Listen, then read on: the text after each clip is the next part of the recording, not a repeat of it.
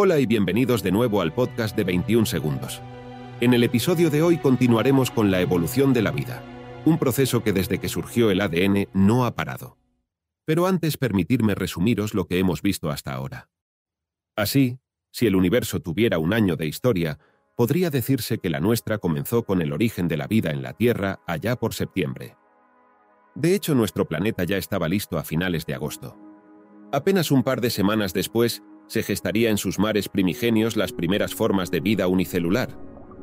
Hubo que avanzar hasta mediados de noviembre para poder ver esbozos de algas marinas muy sencillas en lo que serían los primeros pluricelulares.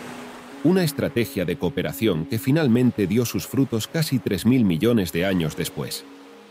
En ese periodo hubo tiempo para hacer de todo, y era esperable que tarde o temprano la vida se diversificara. Pero ojo, la vida sigue siendo dominada por bacterias unicelulares, que estrictamente las llamaremos procariotas, del latín anterior al núcleo. Los otros seres surgimos de lo que fue consecuencia de una endosimbiosis entre procariotas y que dio lugar a la célula eucariota, que significa verdadero núcleo. La endosimbiosis llevó en su forma más simple a los protozoos actuales y algas, los cuales conforman el reino protista y más complejas en el reino de los hongos, plantas y animales. Si bien todos esos seres multicelulares aparecieron de forma independiente decenas de veces en la historia de la Tierra, el diseño animal lo hizo de repente en el llamado período cámbrico hace 500 millones de años. Desde entonces, nada ha cambiado, ni para nosotros los animales, ni para el resto de reinos. Durante la explosión del Cámbrico, o hace tan solo dos semanas en esa historia anual del universo, se produjo el estallido de vida más intenso jamás conocido. Todavía no está clara cuál fue la chispa que hizo posible esa bonanza biológica. Como comentamos en el podcast anterior, puede que fuera el oxígeno presente en la atmósfera debido a la fotosíntesis, y que alcanzó los niveles necesarios para impulsar el crecimiento de estructuras corporales y formas de vida más complejas. Pero ¿cómo llegamos nosotros aquí? Volvamos a la sopa primigenia. Cuando el ARN evolucionó a ADN y se protegió aún más en la coraza interna del núcleo celular, se esbozó la célula eucariota de la que estamos hechos. Algunas células más complejas dieron lugar a una especie de ameba, pero no sería nuestra línea, sino la de algas pluricelulares, hongos y plantas. La nuestra procede de un ser pluricelular por aquel entonces más complejo que se parecía a un pólipo sujeto al lecho marino.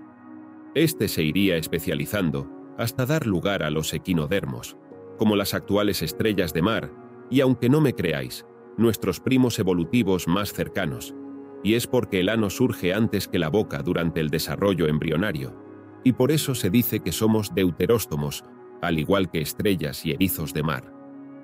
Pero nuestra línea tuvo un camino diferente a los equinodermos cuando ese pólipo del que ambos procedemos especializó su mecanismo filtrador a hendiduras branquiales. Tras él, unos divergieron a gusanos bellota o hemicordados, otros mantuvieron la forma de pólipo como los tunicados, y otra línea en la que la larva nadaba libremente antes de tener esa forma de pólipo adulta dio lugar a los cordados, nuestro filo. Compliquémoslo un poco más. Las larvas de esos cordados que nadaban libremente antes de volver a su estado de pólipo mutaron para llegar a adultos como pequeños peces gracias a una estructura llamada espina dorsal. Nuestros ancestros nadaban libremente y filtraban comida del agua, y bien recordaban a las actuales lampreas. Gradualmente ese aparato filtrador con hendiduras branquiales siguió perfeccionándose dando lugar a mandíbulas y en general a una mayor perfección nadadora, para depredar a otras especies. Una línea siguió con los peces y otra con pseudopeces que desarrollaron la capacidad para tomar oxígeno del aire y que hoy en día es un eslabón intermedio entre peces y anfibios. Nuestra línea procede de aquellos que dieron un paso más y fortalecieron sus extremidades para acercarse más y más a la tierra. Los primeros anfibios mantuvieron su dependencia con el agua para poner huevos aunque más tarde la invención de la cáscara de ese huevo en los reptiles les permitió adentrarse en tierra seca. Muchos de ellos, como los ancestros de las tortugas, perduran hasta hoy.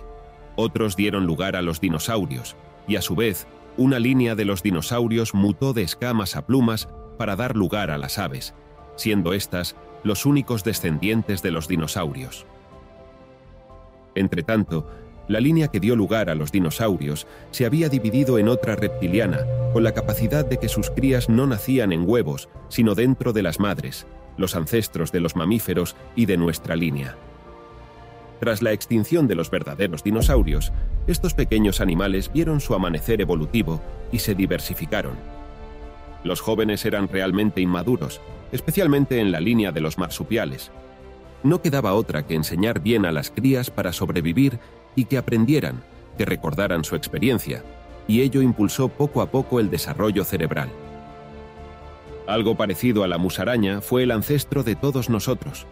Una línea encontró cobijo entre los árboles, desarrollando extremidades prensiles y una visión estereoscópica.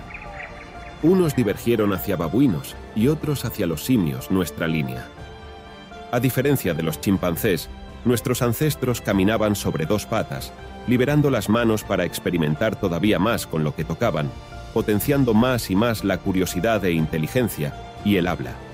Varias ramas colaterales a la nuestra surgieron con el género Homo, pero todas ellas perecieron en el último millón de años. Nosotros fuimos los únicos supervivientes.